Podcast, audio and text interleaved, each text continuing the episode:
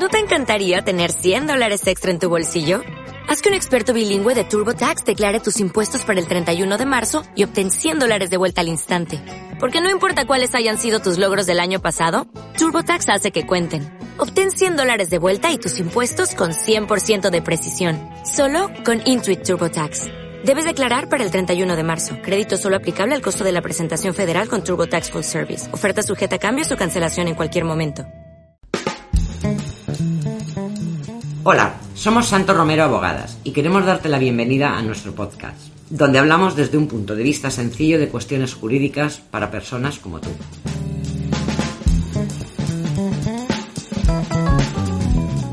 En el episodio de hoy hablaremos sobre los poderes. Intentaremos explicaros un poco cuál es el concepto, los contenidos y sus modos de terminación. Suponemos que habéis oído la palabra poder en algún momento. Bueno, el poder es un documento por el cual una persona cede un mandato, parte de sus capacidades a otra persona para que realice determinados actos en su nombre. Es un mecanismo para que le pueda representar y, como dice Lola, pueda hacer determinados actos jurídicos en su nombre. El poder es un tema peliagudo porque es un mecanismo que puede llegar a ser peligroso, aunque a veces también salva para poder llevar a cabo determinados negocios. Y ahora con el tema online, determinados actos se pueden llevar a cabo sin necesidad de ese poder vamos a poner un ejemplo, pues una persona que se iba a vivir a Australia y sus bienes y su patrimonio quedaban en España y lo que se hacía pues era establecer ese poder para que pudiera pues relacionarse a lo mejor con Hacienda, con un banco y hoy todo eso también es más fácil y hace que a lo mejor el poder no sea necesario porque online puede relacionarse con la agencia tributaria, puede relacionarse con el banco sin problemas, aunque la figura sigue siendo necesaria por otros motivos. Hay tres clases de poderes. Uno es un poder procesal, lo que conoceréis como los poderes paracletos, que es cuando una persona va a interponer un procedimiento o va a responder a un procedimiento que se le ha interpuesto, otorga un poder a favor de los profesionales para que le represente. Este poder es estrictamente para todo lo que son actos jurídicos, es decir, de los juzgados, ante determinados organismos, pero son meramente jurídicos, con condiciones jurídicas única y exclusivamente. Luego estaría el poder general, que es por el cual una persona otorga un poder, es decir, mandata a otra para que en su nombre pueda realizar cualquier actuación relativa a su patrimonio. Pueda vender, comprar, alquilar, extraer dinero de cuentas corrientes, hacer extracto corrientes. Y luego está el poder especial, que es cuando para un acto determinado una persona otorga un poder a otra. Cuando alguien está fuera y en un momento determinado pues tiene que aceptar una herencia esa persona otorga un poder a otra para que en su nombre, para ese acto, es decir, para la aceptación de herencia única y exclusivamente, le represente. Se extingue una vez finalizado el mandato, es decir, una vez realizada la aceptación de la herencia, el poder deja de tener ninguna virtualidad. Sí, donde tenemos que tener especial cuidado es por el poder general, porque al final la persona a la cual le facultamos para poder utilizar ese poder, pues puede hacerlo todo en relación con nuestro patrimonio. Ese es el que tenemos que pensar bien y ahora esto se entronca a favor de quién otorgamos los poderes. Los poderes se pueden otorgar a favor de una persona o a favor de varias personas y dentro de si se otorga a favor de varias personas, el uso de ese poder se puede, lo que llamamos, hacerlo eh, solidariamente o mancomunadamente. Solidariamente es cuando yo otorgo un poder a favor de tres personas y digo que es solidario, cualquiera de esas tres podría hacer pues el acto que yo le he encargado.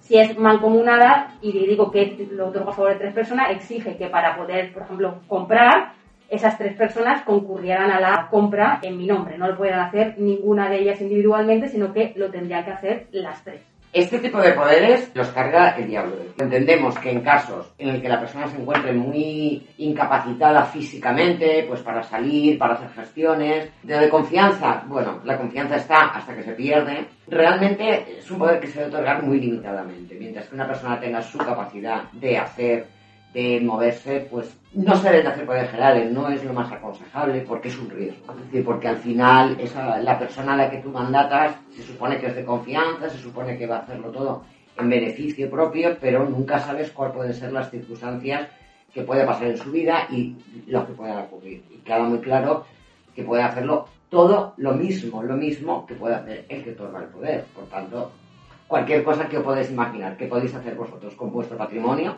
lo puede hacer ese tercero igualmente. Sí que es cierto que en caso de que actuara en contra del mandato se le podría exigir responsabilidades, pero ya entraríamos en una segunda parte que no es para lo que se otorga un poder, para acabar presentando procedimientos en un juzgado. Es decir, el poder se otorga para unos casos determinados y con la fianza. Es decir, que no es que no se pueda otorgar un poder general, pero no es lo aconsejable que se otorguen poderes generales así como así, ¿no? Es decir, voy a otorgarte un poder para que así tú hagas las cosas y yo me lo quite. Incluso dentro de estos poderes generales, a veces pues intentamos poner límites, no son que determinados actos, aunque es bastante amplio, se, se quitan. Por ejemplo, la capacidad de hipotecar, o de grabar eh, bienes o de donar el propio patrimonio a un tercero. Incluso la autocontratación, que es cuando la persona favorecida por el poder puede llevar a actos en el que pues, le termina comprando algo del, del propio patrimonio. A... poniéndose su nombre. Exactamente. Para entender. Incluso limitándolo a favor de las personas que se otorgan. Imaginemos pues un poder mancomunado que un padre tiene cuatro hijos y otorga a dos de sus hijos. Ya tiene que confluir la voluntad de dos personas, como digo yo, para hacer el mal. Pero bueno, esto a veces también ocurre. Limita, pero no evita. Por eso el consejo de cuidar con los poderes generales, porque si es para hacer un acto en concreto, pues se puede hacer el poder especial y no hay ningún problema. ¿Cómo se hace un poder? Bueno, la ley permite tres formas de poderes. El notarial, el escrito sin más y el oral. Lo ordinario es hacerlo notarial. ¿Se puede hacer un poder escrito en un momento determinado? Se puede hacer, pero y el oral también. Yo puedo decirte, oye, mira, haz en mi nombre tal acto. ¿Tendría validez? Sí, pero esos dos casos requieren una segunda parte. Y es que para determinar que hay un poder, tiene que haber actos realizados por el apoderado que determinen que había un poder y actos también del poder dante para determinar que yo otorgué un poder. Es decir, que luego eso es aceptado. Es decir, yo puedo ir a una notaría y ir como mandatario verbal de Pepito a una venta. Y entonces luego ese acto requiere, por el que yo actúo, vaya y ratifique la actuación que yo he hecho. Es decir, que por sí mismo no desplegaría ese, ese poder toda la eficacia.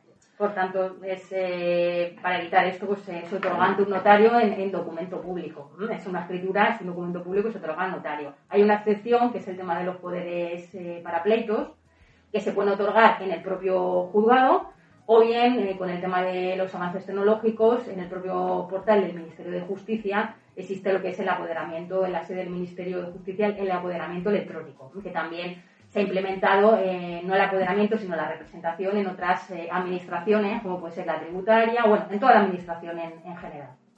Eso en, lo judicial, cuando se hacen presencias, el nombre que tiene es un apoderamiento acta, es decir, porque se hace eh, por medio de un acta que levanta el secretario donde se hace el apoderamiento.